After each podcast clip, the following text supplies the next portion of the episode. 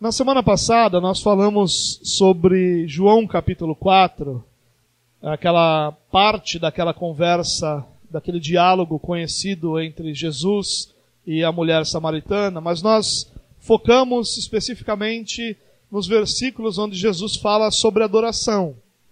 E uma das coisas que nós é, frisamos na semana passada, ou que nós vimos no texto na semana passada, é que adoração nada mais é ou aí, apesar disso ser muito grande, né, adoração nada mais é do que as ações, a nossa vida, a nossa prática de exaltação ao Senhor.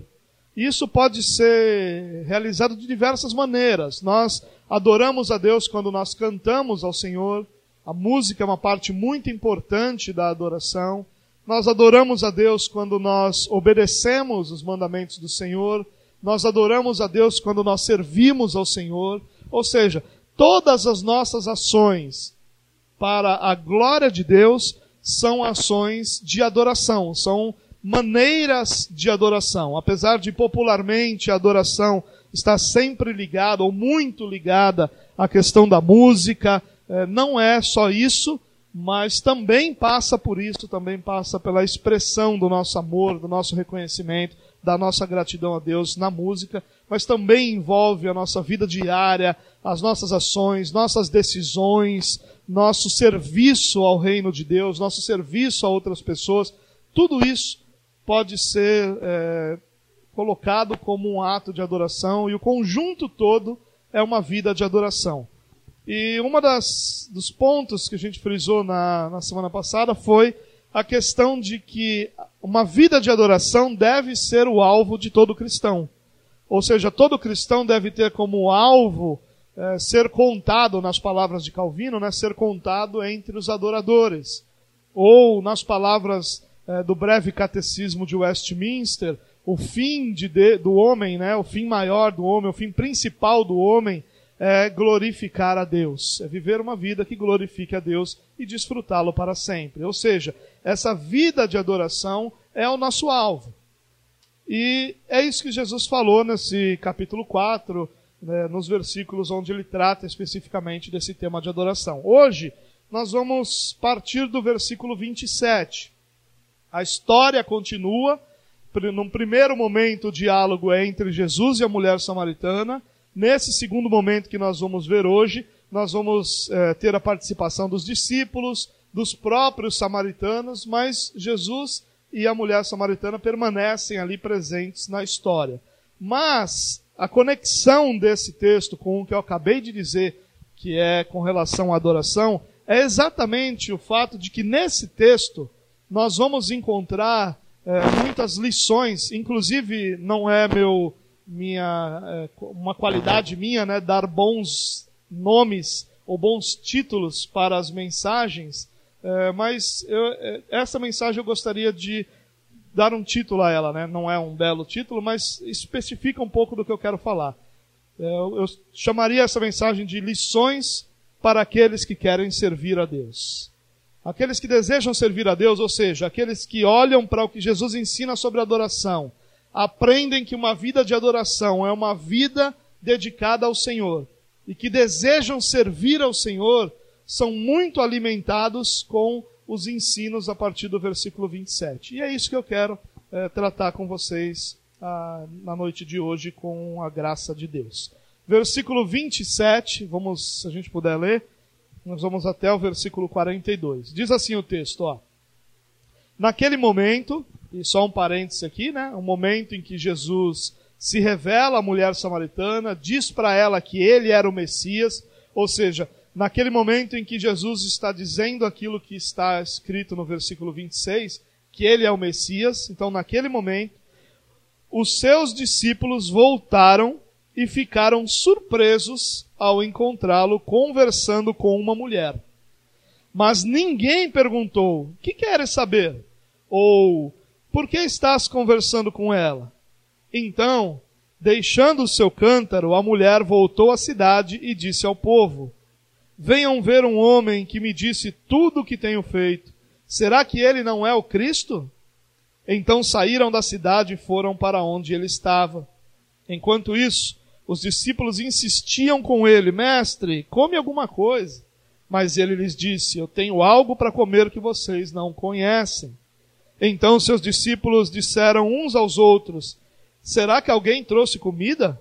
Ou alguém lhe trouxe comida? E disse Jesus: A minha comida é fazer a vontade daquele que me enviou e concluir a sua obra. Vocês não dizem daqui a quatro meses haverá colheita? Eu lhes digo: abram os olhos e vejam os campos, eles estão maduros para a colheita. Aquele que colhe e recebe o seu salário e colhe fruto para a vida eterna. Aliás, aquele que colhe já recebe o seu salário e colhe fruto para a vida eterna, de forma que se alegram juntos o que semeia e o que colhe.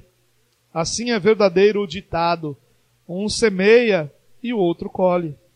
Eu os enviei para colherem o que vocês não cultivaram. Outros realizaram o trabalho árduo e vocês vieram a usufruir do trabalho deles. Muitos samaritanos daquela cidade creram nele por causa do seguinte testemunho dado pela mulher: Ele me disse tudo o que tenho feito. Assim, quando se aproximaram dele, os samaritanos insistiram que ele ficasse com eles e ele ficou dois dias. E por causa da sua palavra, muitos outros creram. E disseram à mulher: Agora cremos não somente por causa do que você disse, pois nós mesmos o ouvimos e sabemos que este é realmente o Salvador do mundo. Amém. Como eu disse, esse texto mostra a continuação né, dessa história, onde começa com o diálogo de Jesus e a mulher samaritana, mas aqui outros personagens são envolvidos. Os próprios samaritanos, uh, os discípulos. Nós temos um discurso de Jesus para os discípulos, agora não só para a mulher samaritana, mas um discurso de Jesus para os discípulos. E nós poderíamos, uma das formas da gente olhar esse texto, era tentar olhar o papel de cada um dentro desse, dessa história, né? O, o, que os discípulos nos ensinam ou fizeram, o que Jesus nos ensina, o que os samaritanos nos ensinam, o que essa mulher nos ensina. Mas, ao contrário disso, eu gostaria de juntar toda essa história e extrair dela algumas lições, como eu disse, né? Lições para aqueles que desejam servir a Deus. E se o teu coração foi é, tocado pela palavra que Jesus falou àquela mulher quando ele fala sobre ser verdadeiro adorador, ou sobre os verdadeiros adoradores, e sobre uma vida de adoração, eu tenho certeza que o desejo do teu coração é servir a Deus.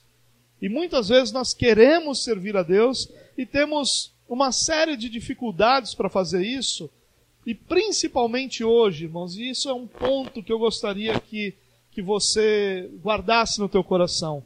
Uma das grandes dificuldades do nosso coração hoje, ou do, da nossa vida hoje, não é saber o que precisa ser feito.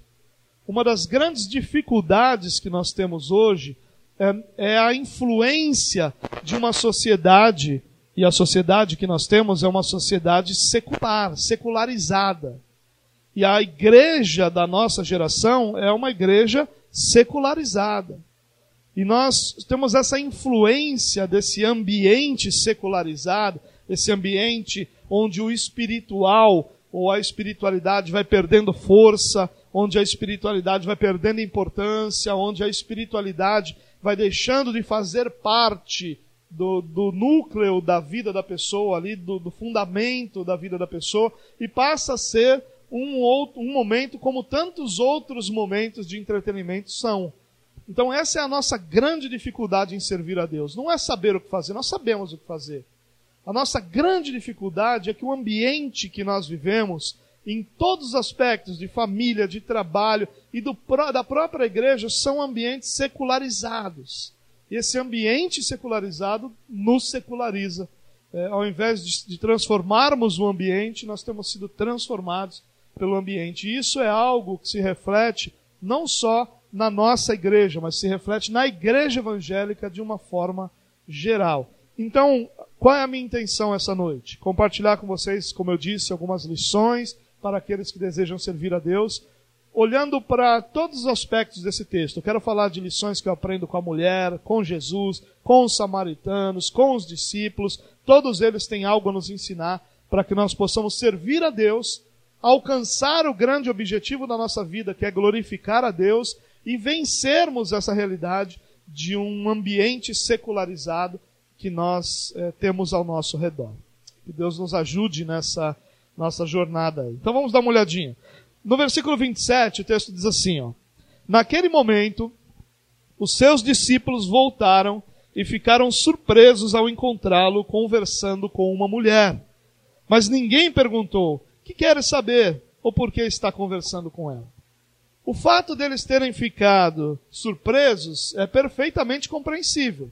Eu já expliquei a vocês em mensagens anteriores que o relacionamento dos judeus com os samaritanos, que eram ambos os povos da mesma origem, apesar dos samaritanos terem casado e constituído família é, com outros povos, mas eles tinham todos a mesma raiz, eles todos eles eram é, basicamente descendentes é, de Abraão, de Isaac, de Jacó e por aí vai, cada um é, a partir de Jacó, os seus filhos, cada um de uma linhagem, mas todos eles da origem principal que era Abraão. Porém, por causa de uma série de eventos, é, eles haviam se separado, esses dois povos haviam se separado, mas mais do que isso, haviam separado a sua adoração, haviam separado a sua espiritualidade, haviam separado é, os seus relacionamentos e um ódio, uma animosidade cercava o relacionamento desses dois povos.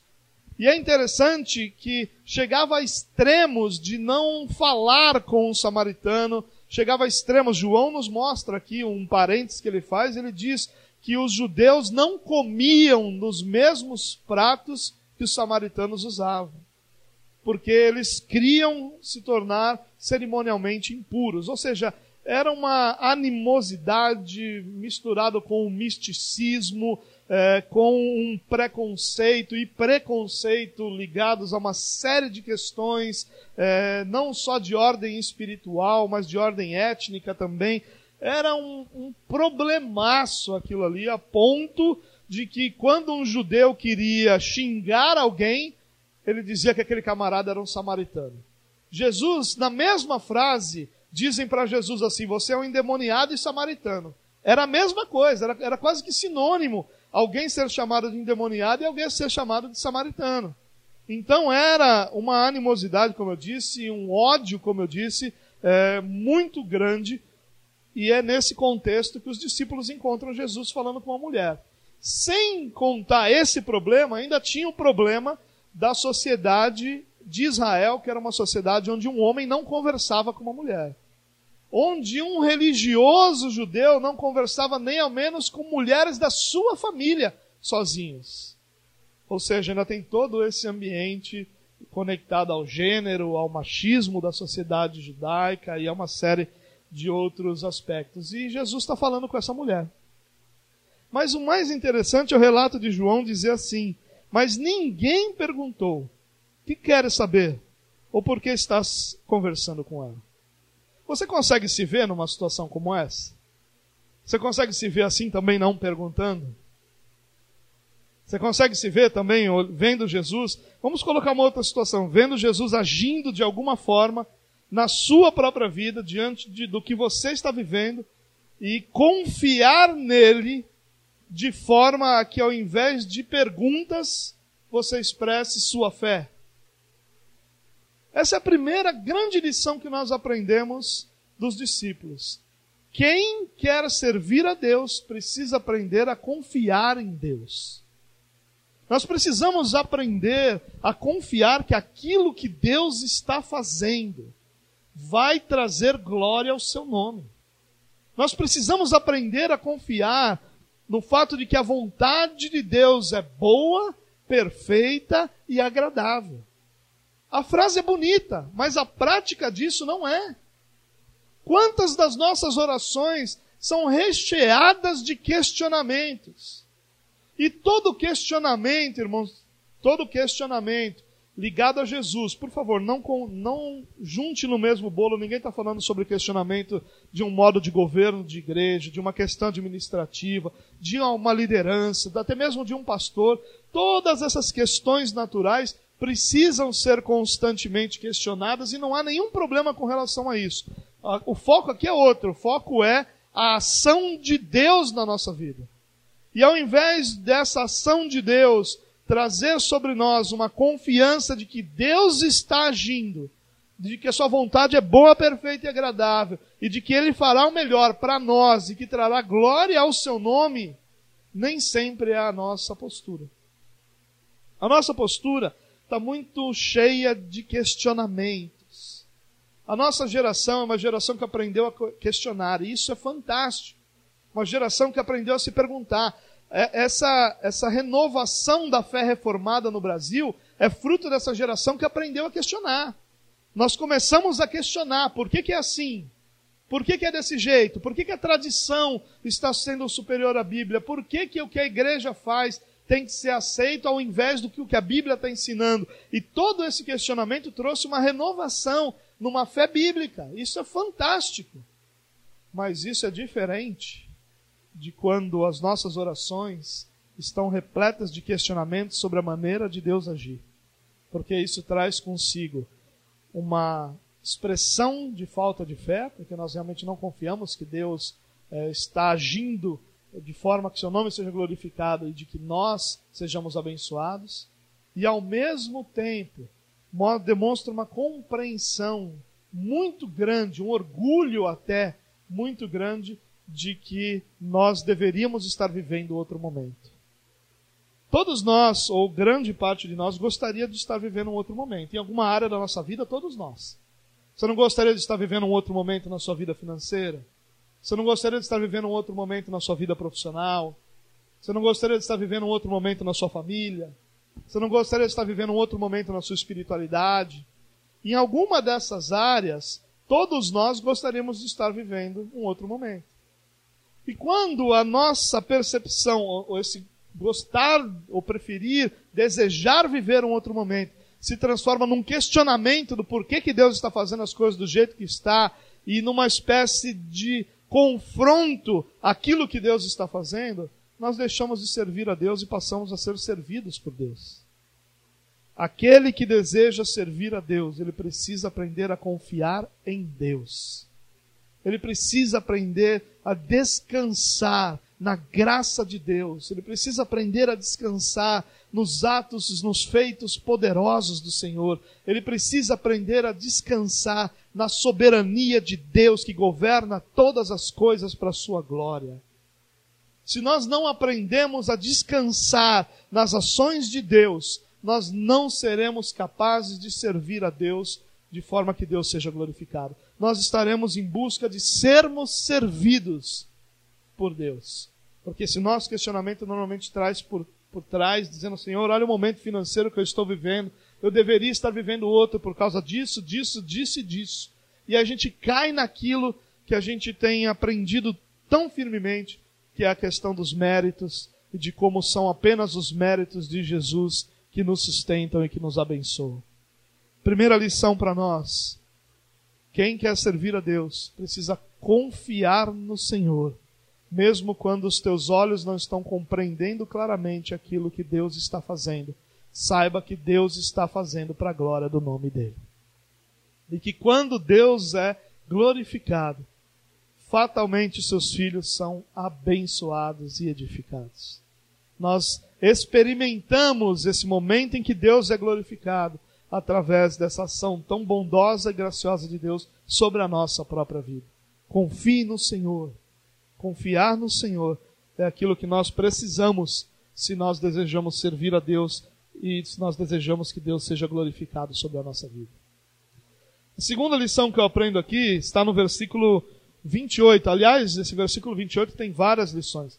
Na verdade, nós, nós poderíamos falar de muitas lições. Eu selecionei algumas é, de acordo de uma forma que a gente consiga dar um corpo àquilo que eu pretendo falar essa noite, mas tem muitas outras lições que nós poderíamos é, aprender aqui também. Mas como o foco é servir a Deus, eu tentei é, expor as lições que têm a ver com esse tipo de, de realidade. No versículo 28 diz assim, ó, Então, deixando o seu cântaro, a mulher voltou à cidade e disse ao povo, Venham ver um homem que me disse tudo o que tenho feito Será que ele não é o Cristo? E aqui a gente tem, no mínimo, três lições que a gente poderia é, tratar. A primeira delas, o texto diz que a mulher deixou o seu cântaro e foi à cidade dizer ao povo o que ela disse. O seu cântaro era o, a, o seu, uma espécie de, de vaso, de balde, é, utensílio que ela utilizava para carregar a água. E ela deixa ele lá. Ela precisava dessa água. Ela havia ido num horário diferente para evitar o tumulto e as pessoas que estavam lá nos horários normais. Ela havia ido sozinho, algo completamente anormal dentro daquela cultura. Ela havia ido sozinha, né? Completamente anormal dentro daquela cultura. E agora ela deixa o cântaro lá. A Bíblia não diz por que, que ela deixou. Se ela deixou para Jesus beber a água, se ela deixou porque agora ela achava que a água da vida não ia dar mais sede nela nunca mais, ou se ela deixou por qualquer outra razão. Mas o fato é que ela deixou e deixou com pressa. E o que ela faz é simplesmente ir à cidade e dizer ao povo que ela havia encontrado o Messias. E a, a primeira lição que nós aprendemos com essa mulher aqui, nós poderíamos usar uma palavra para explicar isso, que é diligência. Diligência não é só pressa, porque pressa a gente tem para um monte de coisa. Diligência é uma espécie de pressa com qualidade. É uma espécie de eu tenho uma missão, eu tenho um objetivo, eu tenho algo que eu quero alcançar e eu vou fazer isso, me dedicar a isso e fazer isso com extrema qualidade. Eu vou ser diligenciado a isso. Eu vou ser dirigido, focado nisso para fazer aquilo que precisa ser feito. Diligência é algo que a gente precisa, mas nós somos distraídos por tanta coisa. A gente tem pressa para tanta coisa, menos para o Evangelho. A gente olha para essa mulher e percebe que ela agora, ela antes era o quê? Alguém que está vivendo isolada do convívio social. Ela vai, como eu disse, nesse horário, vai sozinha, ela está completamente à parte do convívio social. Mas agora não, agora ela encontrou o seu Messias. Agora ela encontrou o seu Salvador. Agora a vida dela não é mais a vida de alguém cujos pecados eh, sobrepujavam a sua própria história. Agora ela é alguém cujos pecados foram tratados, cuja direção espiritual foi dada. Ela é alguém agora que descobriu, que reconheceu, que teve diante de si o Messias se revelando. Agora ela tem um Salvador. E agora que ela tem um Salvador, as outras coisas perdem importância. As outras coisas já não são mais tão importantes quanto eram. Ela vai precisar de água, ela vai voltar lá, ela vai pegar o seu cântaro, ela vai beber essa água, mas aquilo já não é mais o foco da vida dela. A vida dela sai de uma realidade onde ela lidava com o seu próprio pecado e lidava com suas próprias necessidades para uma realidade onde agora ela anuncia o seu Salvador. Ela é diligente. O seu testemunho de vida agora faz parte da realidade dela e agora ela está com pressa. Ela está com pressa de anunciar Cristo. Ela está com pressa de que os outros conheçam. Ela está dedicada a que os outros possam saber o que ela descobriu, o que ela conheceu. E ela continua tendo as mesmas responsabilidades, ela continua tendo que lidar com as mesmas situações da vida, ela continua tendo que lidar com os mesmos problemas. O pecado dela não desapareceu porque ela conheceu o Messias, ela continua lidando com o pecado, só que agora ela tem algo maior sobre a vida dela. Agora ela tem uma missão de vida. Agora ela tem algo que engrandece a vida dela, é a presença do Messias e o anúncio do Messias. Agora ela não tem mais tempo para perder cuidando apenas das realidades ligadas à vida dela. Agora ela tem uma missão que é alcançar o mundo inteiro e anunciar o Messias a todas as pessoas. E ela é diligente nisso, ela faz isso com capricho, ela faz isso com qualidade, ela faz isso com dedicação, porque ela quer anunciar o Messias. Irmão, servir a Deus sem diligência é certeza de servir a Deus de forma fracassada. Servir a Deus sem que nós tenhamos essa pressa de anunciar, esse desejo de anunciar, essa valorização do que é essa nossa missão. Quando nós não temos isso, fazer isso, é, anunciar a Cristo ou servir a Cristo, sem essas características que eu acabei de dizer, é algo que vai nos levar certamente a uma vida de frustração, de angústia espiritual, porque nós ficamos angustiados, porque essa é a missão que Deus plantou em nosso coração. Ser um missionário não é um chamado, irmãos. Onde está escrito na Bíblia que ser um missionário é um chamado? O que é um chamado é você ser alguém para uma obra específica em determinado lugar. Isso é um chamado. Mas anunciar a Cristo, que é a característica principal de, de ser um missionário, isso foi dado a todos os cristãos. O ministério da reconciliação foi colocado sobre a vida de todos. Todos nós temos o ministério da reconciliação. Todos nós somos como essa mulher, que antes era uma pecadora, é, mal vista, mal falada, com relacionamentos destruídos, e agora ela é uma missionária no meio do povo. Diligentemente ela deixa o seu cântaro e agora ela tem pressa. Agora ela não tinha pressa até então. A água era tirada logo cedo. Ela vai ao meio-dia. Ela não tinha pressa, mas agora ela tem. Porque agora o que ela tem para fazer na vida é muito maior, é muito mais importante do que o que ela tinha para fazer até agora. Ela não abandonou isso, ela não virou uma espécie é, de, de pessoa isolada da sociedade, isolada da vida. Não, ela continuou com todas as suas responsabilidades, mas ela, ela era diligente naquilo que Deus a chamou para fazer. Ela tinha uma missão e ela não ia abrir mão de cumprir essa missão para a glória de Deus. Nós precisamos aprender isso. A nossa geração é uma geração que se dedica a tudo menos ao Evangelho de Cristo. Nós, nós, nós trabalhamos mais que os nossos pais. Os nossos horários de trabalho são muito piores que os horários de trabalho dos nossos pais.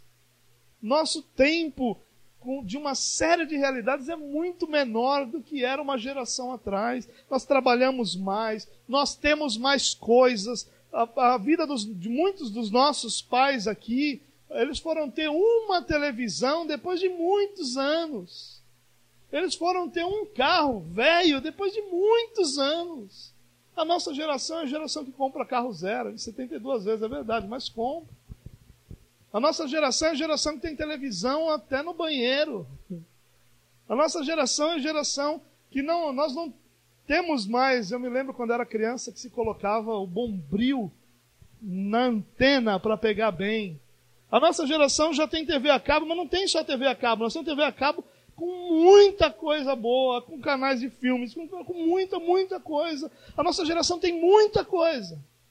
Mas nós perdemos a nossa maior missão como filhos de Deus, que é anunciar o Evangelho de Cristo a todas as nações.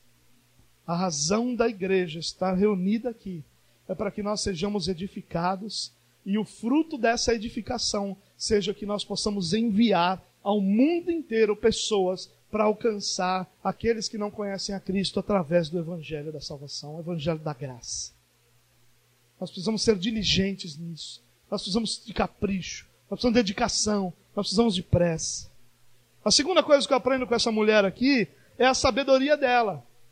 Você imagina a seguinte situação: essa mulher era vista como uma adúltera, uma mulher que teve cinco divórcios, agora morava com o marido com uma pessoa com quem ela não havia casado, ela era considerada uma pessoa promíscua, adúltera, uma pessoa sem nenhum tipo de moral para falar sobre absolutamente nada, tanto que ela vai em horário alternativo para buscar água. Mas agora ela vai diante dos homens. Imagina se ela chega assim diante dos homens e diz: Olha, encontrei o Salvador, o Messias está ali, falou comigo. O que iam dizer para essa mulher? Você está de brincadeira com a gente. Quem é você para vir falar para nós que estamos aqui estudando a palavra, nos dedicando, que o Messias chegou, o Messias falou contigo. Quem é você para que o Messias fale com você? Mas essa mulher chega com sabedoria. Ela chega com sabedoria, ela diz assim: Olha, venham ver um homem que me disse tudo o que tenho feito. Como assim, mulher? Ele disse tudo o que você tem feito. Você estava fugindo dos outros que sabiam disso, agora você vai ao encontro deles. E ela diz: Olha, venham ver um homem que tem dito tudo o que eu tenho feito. O seu pecado agora não é mais uma mancha sobre a sua vida, mas é um testemunho de transformação. Eu me encontrei com alguém que tratou o meu pecado.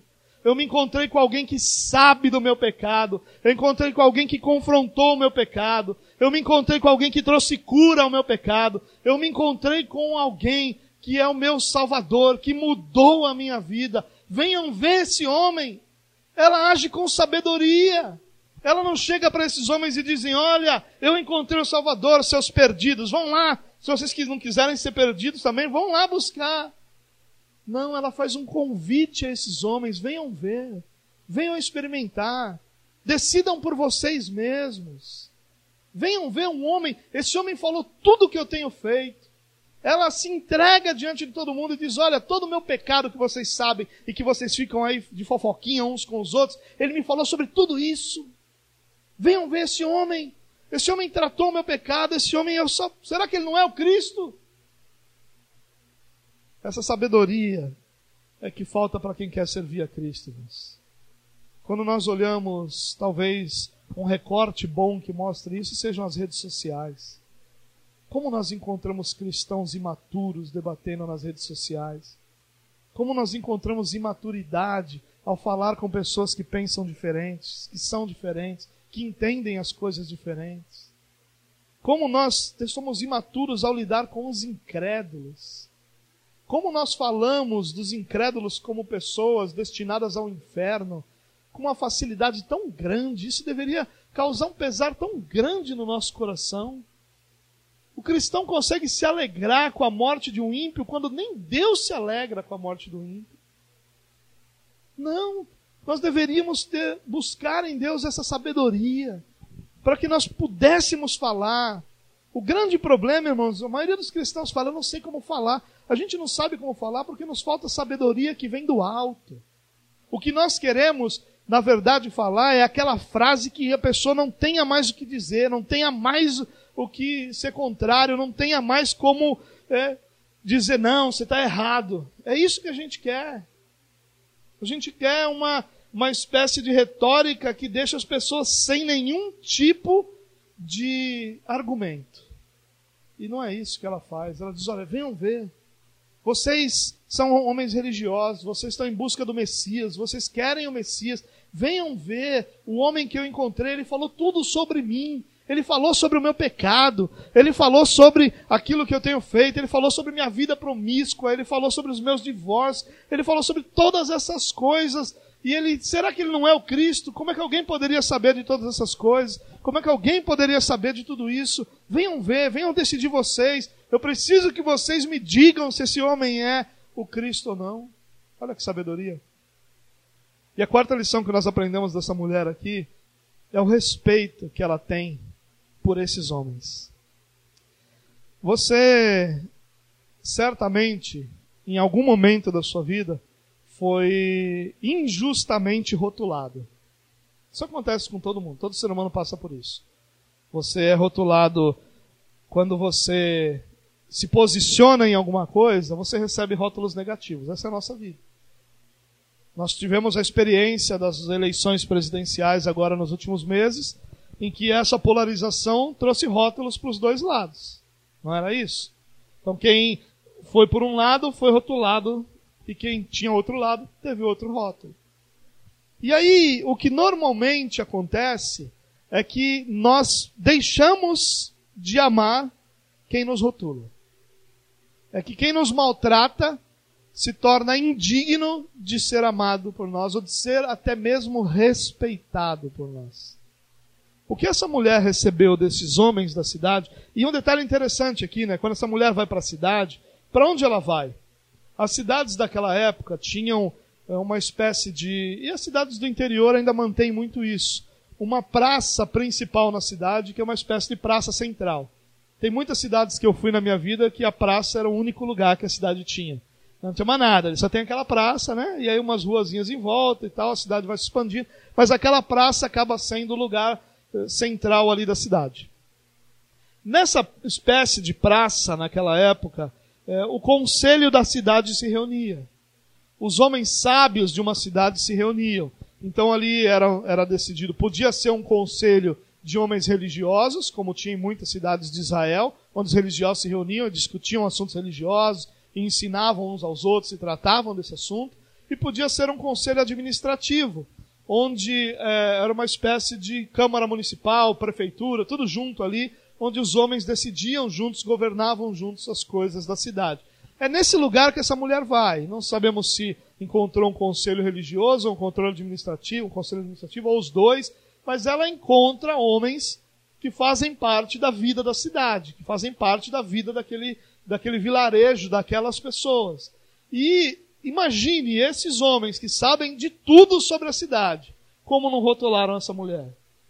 Imagine quantas vezes essa mulher ela é tratada como uma pessoa desqualificada, para dizer o mínimo, por esses homens. E qual seria a nossa postura diante de situações assim? Nós perdemos o respeito. Nós temos visto muitos cristãos perdendo o respeito por pessoas que se opõem ao Evangelho. E nós então passamos a tratar essas pessoas com desdém, com uma espécie de superioridade espiritual que não existe, e nós acabamos maltratando essas pessoas por falta de respeito. Essa mulher não faz isso. Ela vai a esse grupo de homens, se coloca, reconhece, assume seu pecado. Ela não chega lá é, falando como se ela tivesse um insight intelectual ou um entendimento teológico. Ela chega lá como pecadora. Sabe esse meu pecado que vocês têm falado aí todo dia? Então esse homem falou tudo que eu tenho feito ela trata esses homens com respeito. E a razão desses homens terem dado ouvido a ela ido lá ouvir sobre Jesus, ouvir de Jesus, é exatamente o respeito que eles tiveram, que ela teve para com eles. Se nós queremos servir a Deus, irmãos, nós temos que amadurecer ao ponto de compreender que oposição é uma realidade natural ao Evangelho. Todo ser humano antes de ter o seu coração amolecido pelo Espírito de Deus, ele, aliás, regenerado é a palavra melhor, ele será oposição ao Evangelho. Nós só encontramos na sociedade ímpia apoio ao Evangelho quando o nosso Evangelho é deturpado.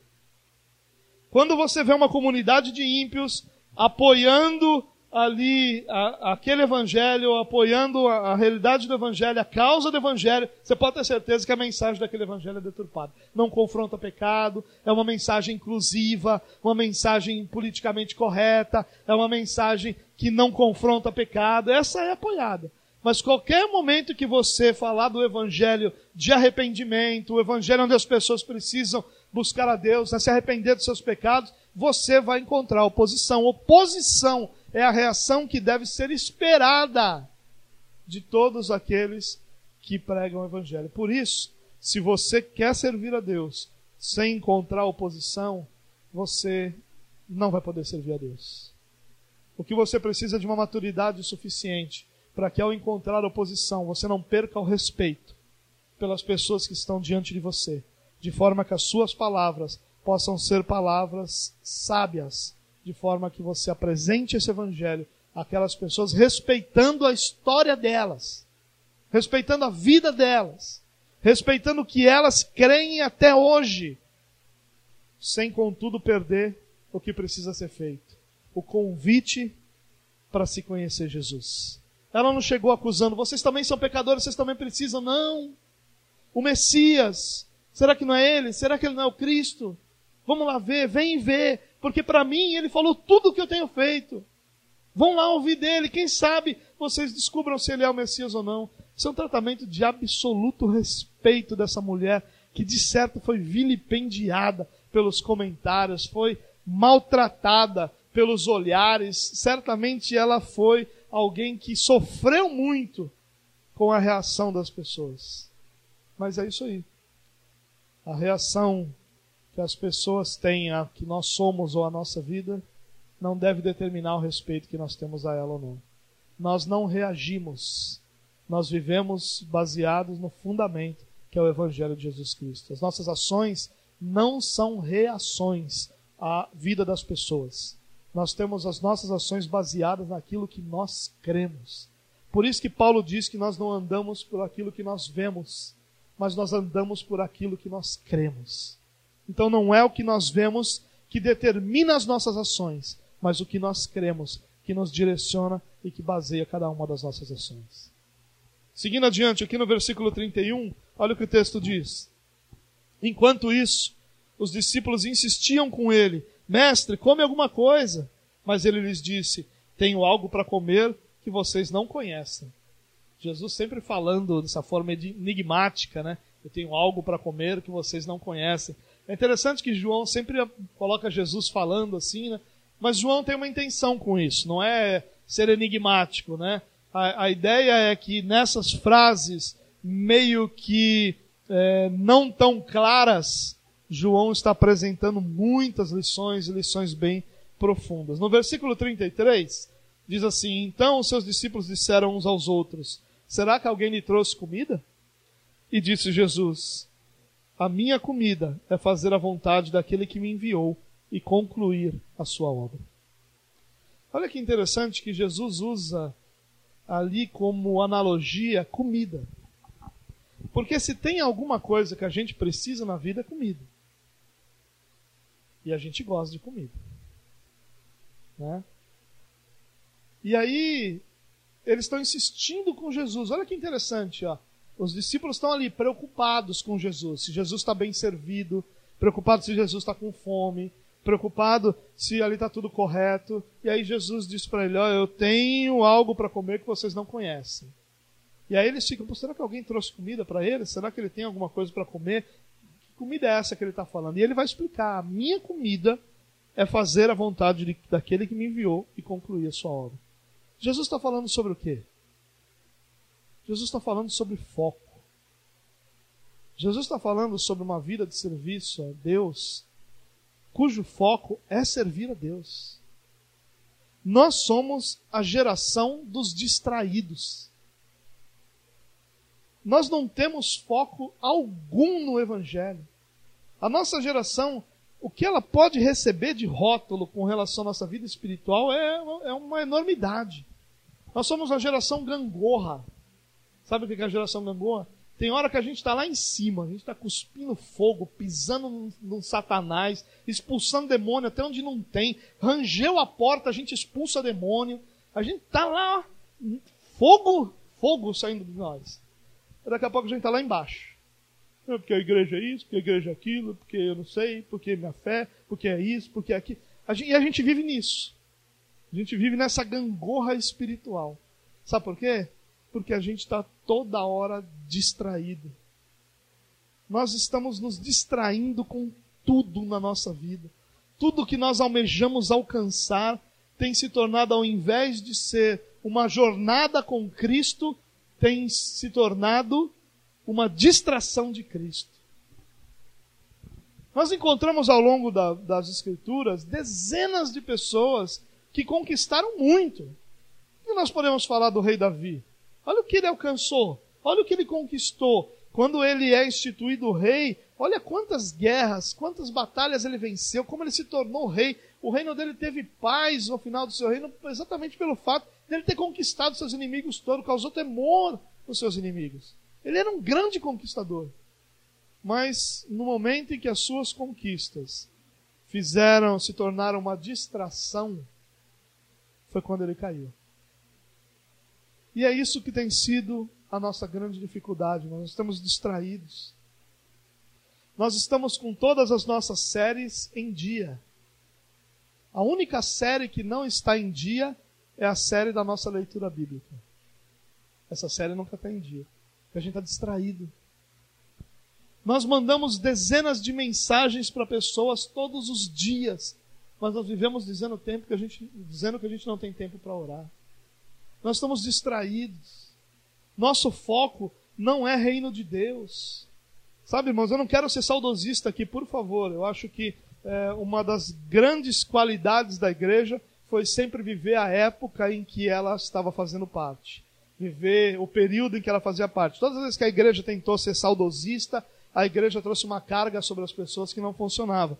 Mas, me lembrando de 15 anos atrás, eu me lembro que as pessoas, quando estavam esperando uma causa na justiça, elas diziam assim: para a igreja, orem comigo, porque eu não vejo a hora dessa causa da justiça sair, porque eu quero ajudar a igreja, porque eu quero investir na igreja. Hoje em dia a gente escuta em rodas de oração, olha, orem por mim, quando essa causa sair eu vou botar peito novo, bunda nova. É o que a gente ouve. Não, por favor, não, peito é seu, bunda é sua, você faz com ela, com todo o perdão, você faz com ela o que você quiser, não tem nada de errado nisso. Só que a gente está distraído. A gente está distraído. A gente está distraído com o próximo bem que a gente vai adquirir.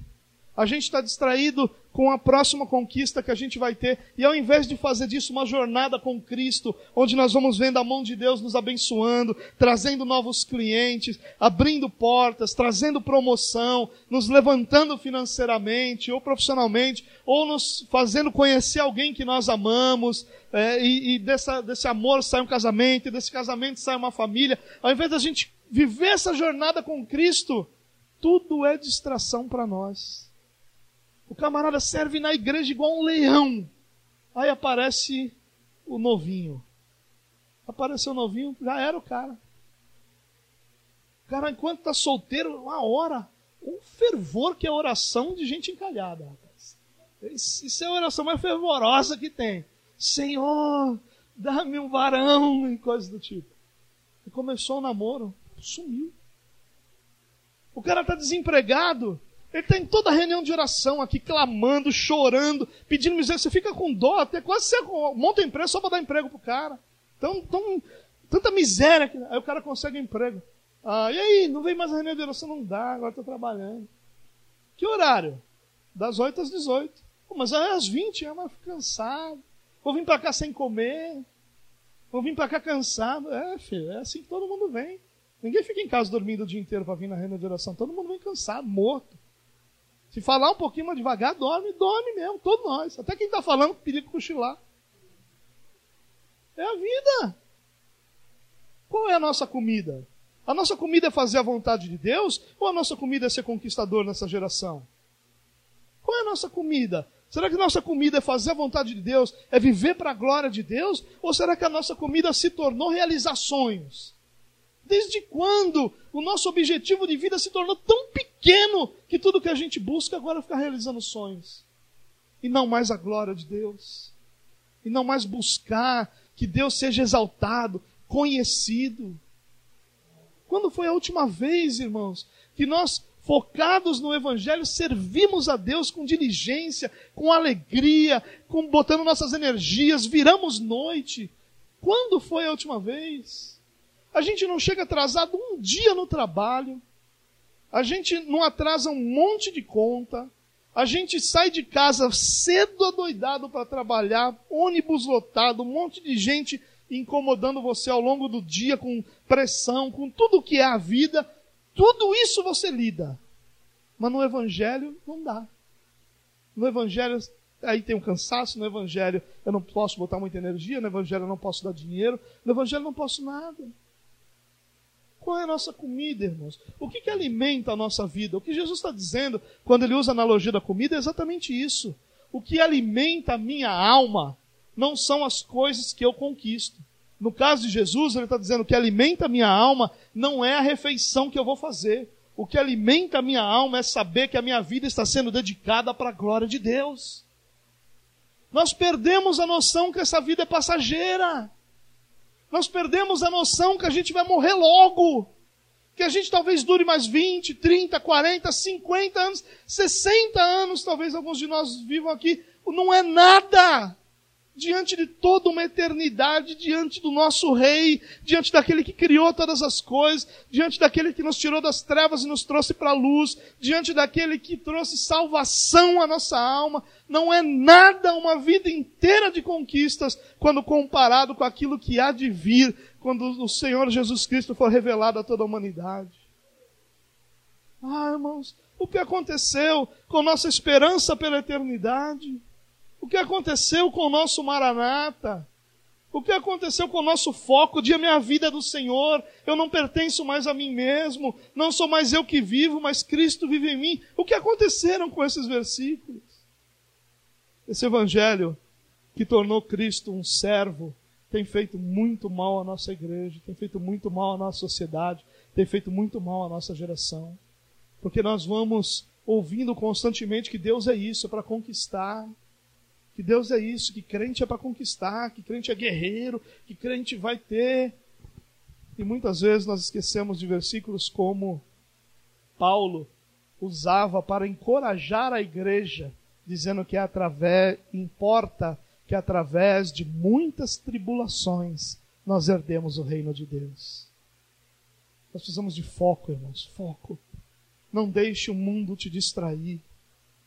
Não deixe as suas conquistas distraírem você. Usufrua das suas conquistas com o Senhor. Faça da conquista da sua vida profissional, da sua vida financeira, da sua família, uma jornada com Deus e não uma distração do Senhor. Viva, viva o seu casamento diante de Deus. Viva a sua vida financeira diante de Deus. O dinheiro está sobrando, viva isso diante de Deus. A família está feliz, viva isso diante de Deus. O filho nasceu, coloque isso diante de Deus. Viva isso com o Senhor. Faça da sua vida, de cada área, de cada momento, uma jornada para a glória de Deus.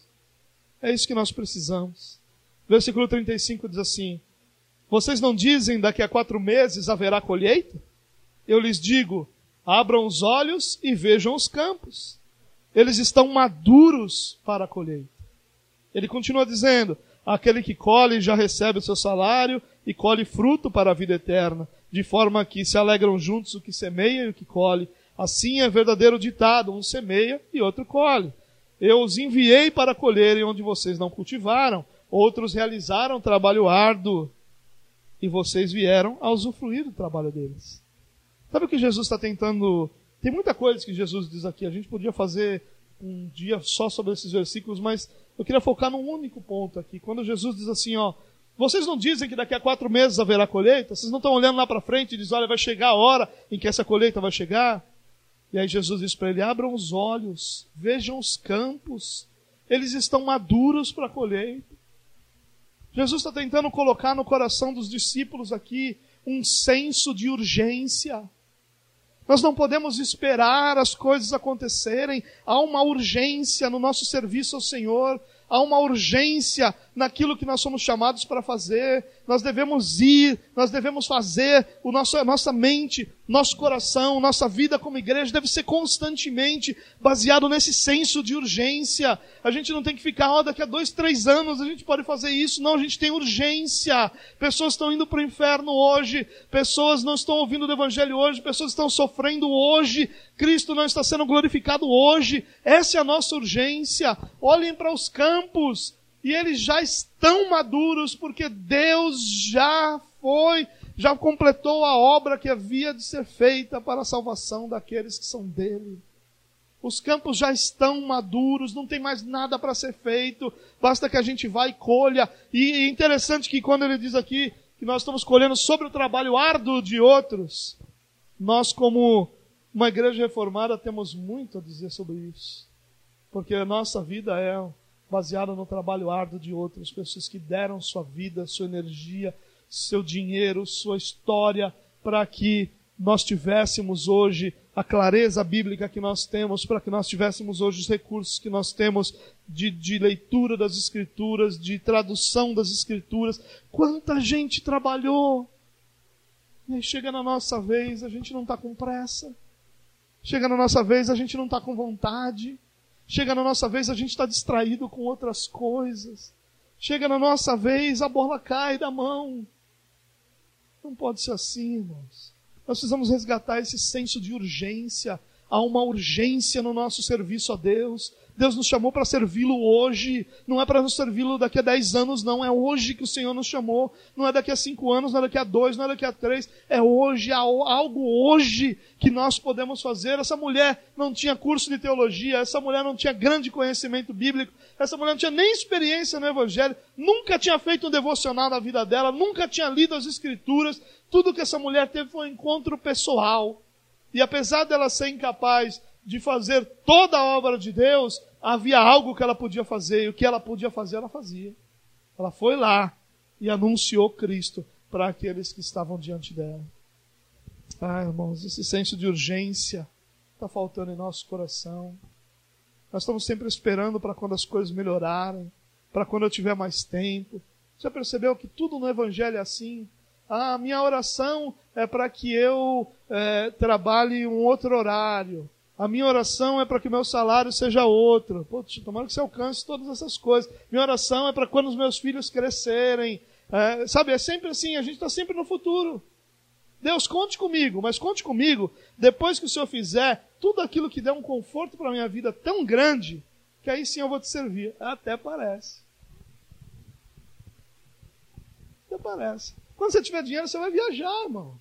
Você acha que você vai estar aqui no culto no feriado? Você vai estar viajando. Quando você tiver os teus filhos mais velhos, você acha que você vai estar trabalhando com o Senhor? Não. Ai, ai, teus filhos vão largar os netos no teu colo. É o que vai acontecer. Você acha que quando você crescer profissionalmente, você vai ter mais tempo? Não vai. Você vai ter tão mais responsabilidade que vai te consumir muito mais. E não, não quero dizer que você deve abandonar essas coisas. Muito pelo contrário. Todas elas são bênçãos de Deus. Quando é que uma carreira profissional não foi bênção de Deus? Sempre foi. Quando é que uma família grande deixou de ser bênção de Deus? Sempre foi. Sempre foi. Quando é que uma vida financeira estabilizada deixou de ser bênção? Sempre foi bênção. O problema é que na nossa mentalidade de que vai chegar um dia que a gente vai estar pronto para trabalhar, nós estamos enganados. Há um senso de urgência. É hoje. É hoje que nós devemos nos comprometer. É hoje que nós devemos dizer: Eis-me aqui. Não foi depois. Isaías não falou para ele: oh, Senhor, depois eu vou ver aqui. Se der, eu mando um e-mail, um WhatsApp dizendo: Eis-me aqui. Hoje eu vou pensar um pouco. É eis-me aqui. Essa é a resposta do cristão. Quem quer servir a Deus tem o seu coração inundado de um senso de urgência e vai, dentro de todas as suas limitações de ausência ou de excesso, vai servir a Deus, declarando a sua grandeza aos que estão ao seu redor. Em último lugar, versículo 39 diz assim: Muitos samaritanos daquela cidade creram nele por causa do seguinte testemunho dado pela mulher: Ele me disse tudo o que tenho feito. Assim, quando se aproximaram dele, os samaritanos insistiram em que ficasse com eles, e ele ficou dois dias. Olha que grande lição de Jesus aí. A samaritano já havia anunciado, eles já haviam crido, e aí eles, Senhor, fique conosco. Insistiram. Tem uma lição dos samaritanos aí também, que é esse desejo por mais de Deus, esse desejo por ter mais a presença de Cristo sobre si. Mas o foco do que eu quero tratar aqui é que eles pedem para Jesus ficar com ele, insistem, e Jesus fica mais dois dias. Jesus nos ensina uma grande lição aqui, irmãos.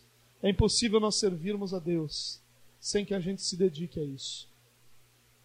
Servir a Deus no tempo que dá, do jeito que dá, da forma que dá, não é servir a Deus. Não é. É afagar seu ego. Servir a Deus exige dedicação. Dedicação. Claro que há um limite na dedicação que todos podem oferecer, mas esse limite é muito maior do que aquilo que nós temos oferecido. Nós aprendemos com Jesus aqui. Jesus está no meio dos samaritanos, um povo que já havia abandonado Deus há tantos anos muitos, centenas de anos antes, o próprio Deus tinha levado-os para o cativeiro por causa da idolatria deles, era uma punição de Deus. Essa miscigenação que aconteceu foi por causa da idolatria, que outros povos vieram habitar uma terra que havia ficado isolada, porque Deus havia levado o povo para o cativeiro. E aí Jesus, com toda essa animosidade, ele fica mais dois dias ali. Quantas vezes, irmãos, nós falamos 10 minutos com alguém do Evangelho e essa pessoa não tem a recepção que nós gostaríamos que tivesse.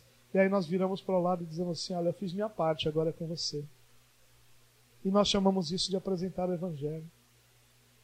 Nós chamamos isso de servir a Deus. Quantas vezes nosso serviço a Deus é porco, mal feito, sem preparo, sem nenhum tipo de dedicação, sem um minuto de oração. E aí nós dizemos que estamos servindo a Deus. Não há servir a Deus sem dedicação. Nós precisamos de dedicação. O Senhor nos chamou para aquilo que há de mais nobre em toda a humanidade, que é ser servo do Deus Altíssimo. Ao longo da história, isso era um título de nobreza. Ao longo da história, isso era considerado um privilégio. Não pode ser um fardo para nós. Não pode ser. Não pode ser algo para nós que nos causa tristeza, que nos causa angústia. Ah, hoje eu estou na escala. Miséria. Que não acaba a luz no mundo para eu não precisar ir hoje. Apagão mundial. Né? E aí nós servimos a Deus. Ou então a gente não faz isso, mas também vai chegar lá me viro. Aí está servindo a Deus sem atenção, servindo a Deus sem dedicação. Jesus ficou mais dois dias com eles, dedicado. Jesus estava indo para Galiléia. Jesus tinha que fazer. Jesus não estava passeando, Jesus não estava de férias, Jesus não estava com tempo livre. Jesus estava numa viagem longa. A gente tem é, a ideia de que só naquele dia ele já tinha andado mais de 20 quilômetros. Jesus estava cansado, com sede, com fome. Ele resolve ficar mais dois dias no meio dos samaritanos, onde havia toda aquela animosidade. Porque você acha que porque ele ficou dois dias, todo mundo falou: oh, Jesus, que beleza que você está aqui? Não. Teve oposição. Mas ele ficou. Porque servir a Deus para ele era a comida dele. Era o que alimentava sua alma. Era o que alimentava o seu espírito. E é por isso que a gente vê hoje gente tão vazia. Porque nós nos alimentamos daquilo que não é pão. Só Cristo é o pão vivo que desceu do céu. Nós temos alimentado nossa alma com o que não é pão. Nós alimentamos nossa alma com maratona de séries. Eu tenho certeza que se eu perguntar aqui, no feriado teve gente que fez maratona de séries. Porque na televisão tinha maratona em tudo que era canal que, faz, que passa séries. Está errado isso? Não. Mas se é isso que nós estamos fazendo para alimentar nossa alma, nós vamos estar eternamente com fome. Nós vamos nos tornar eternamente insaciáveis. Porque a fome não passa. Porque nós estamos nos alimentando da coisa errada. Na verdade, o que vai produzir é fraqueza espiritual, gordura espiritual. Vocês sabem que eu sou um apaixonado por pizza, né? Vocês sabem. Eu acho que no Éden foi inventada a pizza, eu acho. Mas pizza causa um, um certo relevo. e às vezes a gente está se alimentando assim espiritualmente. A gente só se alimenta do que a gente gosta. Tem gente que ouve música o dia inteiro, mas a Bíblia não pega a semana inteira. O dia inteiro ouvindo música, sabe todos os louvores, todas as músicas gospel, todos os nomes dos artistas, tudo que está acontecendo, sabe tudo, mas não sabe um versículo. Aí quando vai falar de um versículo, fala um ditado dizendo que é um versículo. Como diz lá naquele versículo, Deus, é, é, é, Deus ajuda quem se ajuda. É. Vai firme que eu te ajudarei, coisa do tipo. Aquele versículo lá diz, não é pastor? É, é, não, não é não. Não é não. Isso aí é fruto das músicas que você está ouvindo. As músicas que devem dizer isso aí. Nós precisamos de dedicação. Nós temos tempo, irmãos. E as redes sociais são a prova de que nós temos tempo. Cada post teu numa rede social é a prova de que você tinha aquele tempo para orar. E você não orou cada vídeo, cada joinha seu no YouTube. São minutos que você podia ter orado e você não orou. Só se alimenta do que gosta. Só ouve pastor que fala o que você quer ouvir. Só ouve pastor que fala o que você gosta de ouvir. Só ouve música que você gosta. Só se alimenta do que gosta e está aí um obeso espiritual. Não é dose, é dose. Para perder depois. Nós temos que nos alimentar daquilo que nos fortalece. O que nos fortalece é Cristo Jesus, o nosso Senhor. Eu quero terminar dizendo ou lendo com vocês os dois últimos versículos. Talvez para você diga, ah, isso é, é algo que não é para minha vida, não é isso que eu quero. Eu tô, eu estou em outra vibe, sabe? Eu quero outra coisa, eu tenho outros sonhos, eu vou voar mais alto, eu não quero essa, essa pequenez de uma vida enfurnada na igreja. As pessoas falam hoje sobre passar tempo na igreja como se fosse uma coisa negativa. Como assim? Como assim passar a vida na igreja é uma coisa negativa? Eu acho que o maior privilégio que eu tenho para minha vida é a expectativa de morrer servindo a Deus dentro da igreja. Eu não quero outra coisa para mim, não, irmãos. Eu não quero, não. Eu não quero outra coisa. Eu não quero ganhar mais. Eu não quero ter mais destaque. Eu, não, eu quero morrer servindo a Deus. Eu quero que o dia que eu morra, vai demorar, né? mas eu quero. É, é, é necessário fazer esse parênteses, né? Mas eu quero que o dia que eu morra, a única coisa que as pessoas lembrem de mim é que eu gastei minha vida servindo ao Senhor. Não quero outra. Eu não quero que meu filho fique rico quando eu morrer. Ele que vá trabalhar para ele ter o que ele precisa ter. Porque o meu dinheiro vai para o reino de Deus, não vai para deixar nada, nada de conforto, não. Ele vai ter o que ele precisa ter, uma boa educação para que ele construa a vida dele, mas meu dinheiro é do Senhor, minha energia é do Senhor, minha família, minha vida, é isso que a gente precisa para nós. E quando, se você está achando que tudo isso é uma grande besteira, lê os versículos do que aconteceu na sequência. Olha o versículo 41. E por causa da sua palavra, muitos outros creram. E disseram para a mulher: Agora cremos, não somente por causa do que você disse, pois nós mesmos o ouvimos e sabemos que este é realmente o Salvador do mundo. Ah, irmão, se você nunca teve a experiência de levar alguém à salvação, você não sabe a adrenalina que isso é. Você não sabe o que isso provoca no seu coração. A alegria de você ouvir alguém com quem você compartilhou o evangelho te dizendo: Cristo é o meu Senhor. Isso é a coisa mais grandiosa que alguém pode ouvir.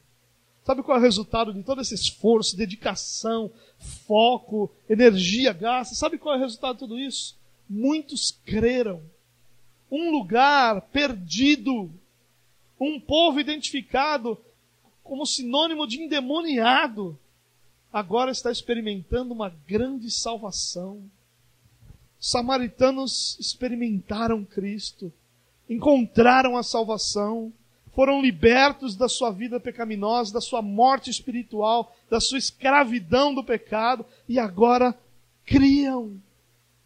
E agora amavam a Deus, e agora reconheciam em Cristo alguém que chegou cansado, abatido, com sede, sentando à beira do poço, precisando de ajuda para beber água. É agora esse é reconhecido como o Salvador do mundo. Ah, que coisa gloriosa aconteceu naquele lugar. Que transformação aconteceu naquele lugar. Pessoas foram salvas e chegavam a mulher e diziam: Eu creio, mas não porque Ele é o seu Deus, porque agora Ele também é o meu, agora eu também sei que Ele é o Salvador do mundo. Eu também sei, agora eu o ouvi, Ele se revelou a mim, eu sei quem Ele é agora. Ah, irmãos, eu não sei o que você quer para o seu futuro, não. Mas o que eu quero é ouvir uma multidão dizendo isso para mim. Olha, eu creio, mas não é porque você está falando aí, não. Eu creio porque eu experimentei essa salvação. Eu creio porque Ele se revelou para mim também. Eu creio porque agora Ele também é meu Deus. Não é só seu, não. Ele é meu Deus também. Salvação é algo que Deus produz, é verdade. Mas é algo tão grandioso que Deus, em Sua bondade, nos concedeu o privilégio de sermos não agentes para a salvação de ninguém, mas sermos aqueles que anunciam essa grandeza que é a obra de Cristo, para que pessoas cheguem à salvação. Nós fomos chamados com uma missão, irmãos. E nossa missão é glorificar a Deus. Nós fazemos isso de diversas formas, mas uma das formas é servindo a Deus. Deus nos chamou para que nós o servíssemos com alegria, com dedicação, com foco, gastando nossa energia, gastando nosso dinheiro, gastando nossa vida. E se morrermos desgastados por servir ao Evangelho, morreremos felizes, porque a glória de Deus está diante de nós. Nossa vida é passageira, nossa eternidade não. Estaremos para sempre diante daquele que nos chamou e nos comissionou para que pudéssemos servi-lo. Que Deus nos ajude a olhar para essa situação e tantas outras e nosso coração se torne incendiado pelo desejo de servir a Deus. Deus te chamou para servi-lo. E você só vai encontrar paz, completude em teu coração o dia que tua vida for para serviço ao Senhor. Até lá, não se espante com o vazio em teu coração. Ele só é completado com uma vida, uma vida que glorifica a Deus. É uma vida com um coração completo, repleto, cheio da certeza de que a vida está valendo a pena.